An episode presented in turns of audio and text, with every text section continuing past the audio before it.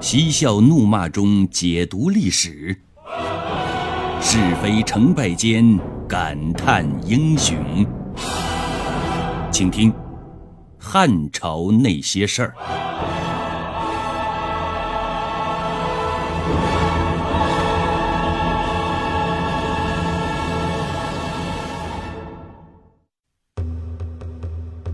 此时的汉军已经没有了羽箭。兵器都没剩下什么了，而尾随而至的匈奴人，则依靠着人多势众的绝对优势，占据了险要地段，投掷垒石，猛烈的攻击。结果汉军是死伤累累，惨不忍睹。好不容易熬到了晚上，汉军除了挨打，再没有反击能力了，而匈奴士兵也累了。再加上汉军已经是他们的瓮中之鳖，所以双方就默契地进入了休战状态。夜已经很深了，繁星满天，汉军大营里边却无人入睡。弹尽粮绝呀，又被匈奴士兵重重包围在山谷里边。今天晚上，如果不能找到对付匈奴的办法，或者说逃出敌人的包围，只怕这个小小的山谷就是他们的葬身之处。你说他们根本就睡不着了。士兵急，李陵更急。对于他来说，豪情壮志还没有得到施展，逃出去才是硬道理。留得青山在，不怕没柴烧。于是。他独自一人提着刀出了营，去查看敌情，寻找敌人的突破口。走了一圈但见四周匈奴营帐里边是篝火熊熊，锦旗飘飘，人影绰绰，想突围简直比登天还难。长吁短叹了一阵李陵这才回到营中，对左右军力感叹着。汉军已经到了最危险的时候，只要再有几十支箭，就可以脱离险境了。可是如今一支箭也没有了。都说巧妇难为无米之炊，没有箭，这仗是没法打了。天一亮，我们就只有束手被擒的份儿了。与其坐以待毙，不如给大家一次机会，各自逃生去吧。老天如果有眼，应该不会让我们全军覆没，连向天子汇报情报的人都没有吧？李陵接下来给士卒每人发了两升干粮和一片冰，用来抵御饥渴，让大家分散突围，到遮鲁帐会合。夜半时分。李陵含泪向将士下达了拔营逃生的命令，顿时间战鼓擂起，人声鼎沸，杀声、喊声、马嘶声是响彻了山谷。李陵趁着夜色和混乱，一马当先冲向了敌人。校尉韩延年是紧随其后，拼死杀出了一条血路。两个人冲出谷口，回过头来一看。悲哀地发现，仅仅有几十名壮士跟随，而此时追在他们后面的匈奴士兵有几千铁骑之多。韩延年为了保护李陵脱险，想用血肉之躯来阻止匈奴铁骑的追击，可事实证明，这只不过是飞蛾扑火。李陵眼看已经是四面楚歌了，是黯然停住马，抛下手中的长剑，长叹了一声：“如此败军之将，还有何颜面去见陛下呀？”说完，下马向匈奴士兵举起了双手。李陵连日来跟匈奴血拼到底，都没退缩过。而现在却低下了高昂的头颅，向匈奴称臣，是有原因的。首先是管敢的投降，极大的打击了李陵的自信；其次，韩延年的战死，严重摧垮了李陵的斗志。汉朝的援军久等不来，彻底断绝了李陵的信念。那么，李陵在生死线上苦苦挣扎的时候，汉武帝给他派出的殿后部队陆伯德和公孙敖，又去哪儿了呢？话说陆伯德眼看他的秋后上书非但没起到相应的效果，反而加速了汉武帝派李陵进军的步伐。后悔不已的他虽然羞于做李陵的下手，但是军令如山，也不得不跟在李陵的后边当运粮工。但是没走多久就开了小差了，走到河西去跟公孙敖部约会去了。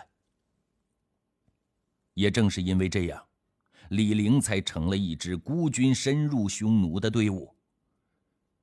只可惜当时的李陵还不知道，等到了穷途末路、伤心绝望之下，李陵竟然做出了一个让人难以置信的举动——投降。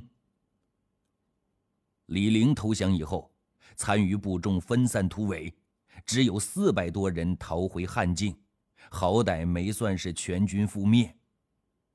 可见李陵的连夜分散的方式还是正确的。直到这时，汉武帝才知道他寄予厚望的汉军又一次惨遭失败。开始他还以为李陵跟韩延年一样。都为国英勇捐躯了。不但给他的娇妻老母还有幼子送上了不菲的慰问金，而且还派专人去照顾他们的生活，也算是做到了仁至义尽。可是呢，天下没有不透风的墙。很快，李陵兵败投靠匈奴的消息就传遍了三江四水。这让汉武帝怒发冲冠，结果他的母亲和妻子马上就结束了短暂的贵族生活，接下来该体验面壁思过的生活了，直接送进监狱。而因为报喜被升为中郎将的陈布勒则先喜后忧，李陵的投降意味着他的仕途也走到尽头了。与其等汉武帝来纳命，倒不如自己下手了。惊恐之下，他拔剑自刎了。李陵投降，汉武帝愤怒，李陵的家人遭殃，朝中的大小官员的反应也是各有千秋。身在朝廷为官，伴君如伴虎，要想升官发财。青云直上，就要学会察言观色，学会溜须拍马。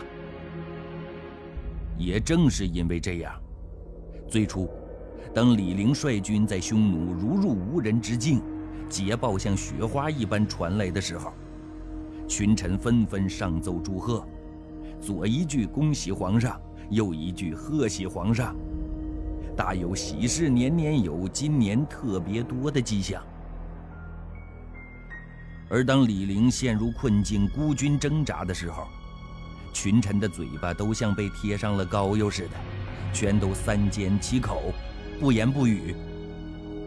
形势不明朗啊，言多必失。处于观望状态的他们，选择沉默是最明智的选择。最后，李陵兵败投降，汉武帝愤怒。群臣马上枪口一致对外，纷纷上书痛斥李陵叛国叛民的举动。群臣们的手鼠两端和见风使舵，让一个人感到非常的愤怒。这个人，就是大名鼎鼎的《史记》的作者司马迁。汉景帝中元五年，司马迁生于夏阳龙门。据说司马迁家族自唐虞之周，都是世代相传的历史学家和天文家。司马错是秦惠王时伐蜀的名将，司马昌是秦始皇的铁官。到了司马迁的父亲司马谈，又做汉武帝的太史令，恢复了祖传的史官横业。汉武帝建元元年，司马迁六岁时在故乡读书，他在这山环水带、沁香蜿蜒的自然环境里成长，既被山川的经书之气所陶冶，又对民间生活有一定体验。汉武帝元光元年，司马迁十二岁，他随着父亲到京师长安，向老博士福生大儒孔安国学习。家学渊源极深，父从名师授业，启发诱导，获益匪浅。这个时候，正是汉王朝国势强大、经济繁荣、文化兴盛的时候。是年卫青霍去病大破匈奴，是年汉武帝设立乐府，也是司马迁在京城里丰富见闻、热情迸发的时候。汉武帝元朔二年，十九岁的司马迁开始外出游历。游历完回到长安以后，他做了皇帝的进士郎中，随汉武帝到过平凉。空洞，又奉使巴蜀。他到的最南边是昆明。读万卷书，行万里路，奠定了司马迁以后著书立说的厚实基础。元丰三年，司马迁三十八岁的时候，正式做了太史令。有机会阅览汉朝宫廷所藏的一切图书档案。以及其他各种史料，他一边整理史料，一边参与改立。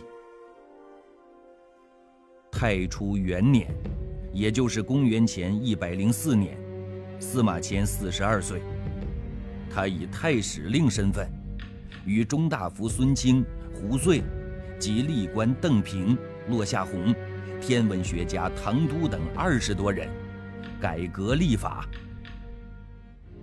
经过这批专家的通力合作，反复计算选择，终于在这年五月造成新历，这就是著名的太初历。太初历改以正月为一岁之首，一月的日数为二十九点五三天，一年一岁的日数是三百六十五点二五天。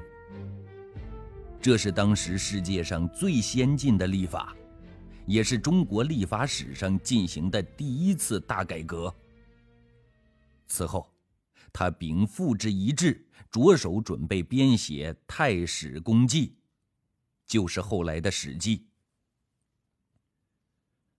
但在李陵投降这件事上，这个原本两耳不闻朝中事，一心只为写《史记》的书呆子。这个原本一直选择沉默是金的司马迁，却来了个沉默是金。此时他再也坐不住了，平地一声惊雷，唰的一下就站了起来，然后选择了为李陵申辩。他的话堪称经典，采用了对比的修辞手法。首先说李陵的为人，对父母孝顺。对妻儿重情，对士兵恩信，不像有的人稳坐后方，拥妻抱子，吃香的喝辣的，不思前方战场的凶险，反而信口雌黄。其次说李陵的胆识，敢作敢为，真英雄。只带区区五千步兵，敢于深入匈奴，虽身陷囹圄，也不畏缩。数次抵抗住数万匈奴士兵的围追堵截，非是夸夸其谈、不当家不知油盐贵的人所能体会的。再说李陵的勇猛，在逃亡的过程中，以少于敌人几十万的人马，屡次打得强悍的匈奴人抬不起头，匈奴单于也差点丧了命。最后在弹尽粮绝的时候。仍然进行最后的拼死一斗。古代的名将，不过如此。应该说，司马迁分析的条理清晰，丝丝入扣。但是汉武帝马上提出了反驳：既然如此，士可杀不可辱，李陵就不应该投降匈奴。这样不但给他自己抹黑，更是给我大汉抹黑呀！司马迁说道：“以臣之见。”李陵并非真心投降，而是在走投无路之下、迫不得已的无奈之举。他一定会在等待机会，再回到陛下身边，为我大汉效力。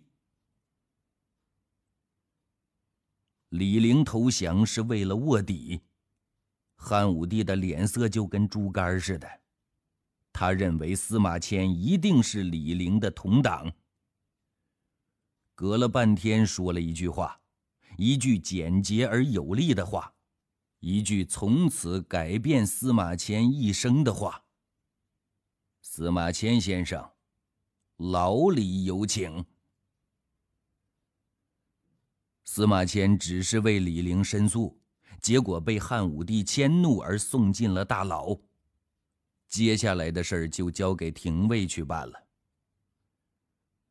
话说，最高司法张汤被张汤等三个人送上了断头台以后，杜周接替了他的位子，坐上了廷尉的宝座。他果然不愧是张汤的接班人，办案不但以酷著称，而且同样巧于迎合，是个两面三刀之人。按理说，人家司马迁只是发了几句牢骚。说了几句泄愤的话，最多只能判个诽谤罪。但接到这个案子以后，杜周却知道，这个案件远没有诽谤这么简单。他也没像平常的案件去做什么调查取证，而是先进行了分析。汉武帝究竟想对司马迁怎么着？首先，李广利当先锋出师。李陵不肯当后卫，结果因为后援不足，李广利先赢后输，被汉武帝寄予厚望的李广利，第一场出场就这样演砸了。汉武帝不高兴，李陵有责任。随后毛遂自荐当先锋的李陵，夸下了海口，却最终兵败，连人都投降了匈奴。而司马迁却极力为这个死不足惜的甲级罪犯申辩。在说李陵如何英雄、如何勇猛、如何顽强的同时，背后显然影射李广利是无能、无用、无功的三无人员。汉武帝宠爱李夫人，爱屋及乌，自然宠爱李广利。他本想打造继卫青、霍去病之后的天王级的新领军人物，因此，敢有人小瞧李广利，就是跟他过不去。司马迁哪壶不开提哪壶，汉武帝脸上无光下不了台，把司马迁送进监狱也是情理当中的事儿了。分析的结果是，汉武帝对司马迁。已经动了杀心。最终，杜周为了迎合圣意，没再做什么调查走访之类的事儿，直接把罪大恶极的司马迁判了死刑，罪名是欺君罔上、污蔑百官，罪有应得，死有余辜。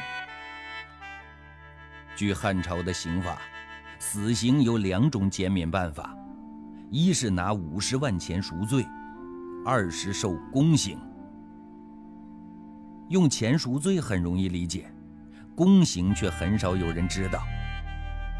在古代，宫就是丈夫割其室，女子避于宫，就是男的阉了，女的破坏掉女子的生殖机能，这是一种肉刑。也就是说呢。一般人受了宫刑以后，很容易感染中风的。如果要苟全一命，必须得在密室当中，在见不得风、见不得阳光的环境里蹲上百天，伤口这才能愈合。总之一句话呀，宫刑简直就是让人生不如死。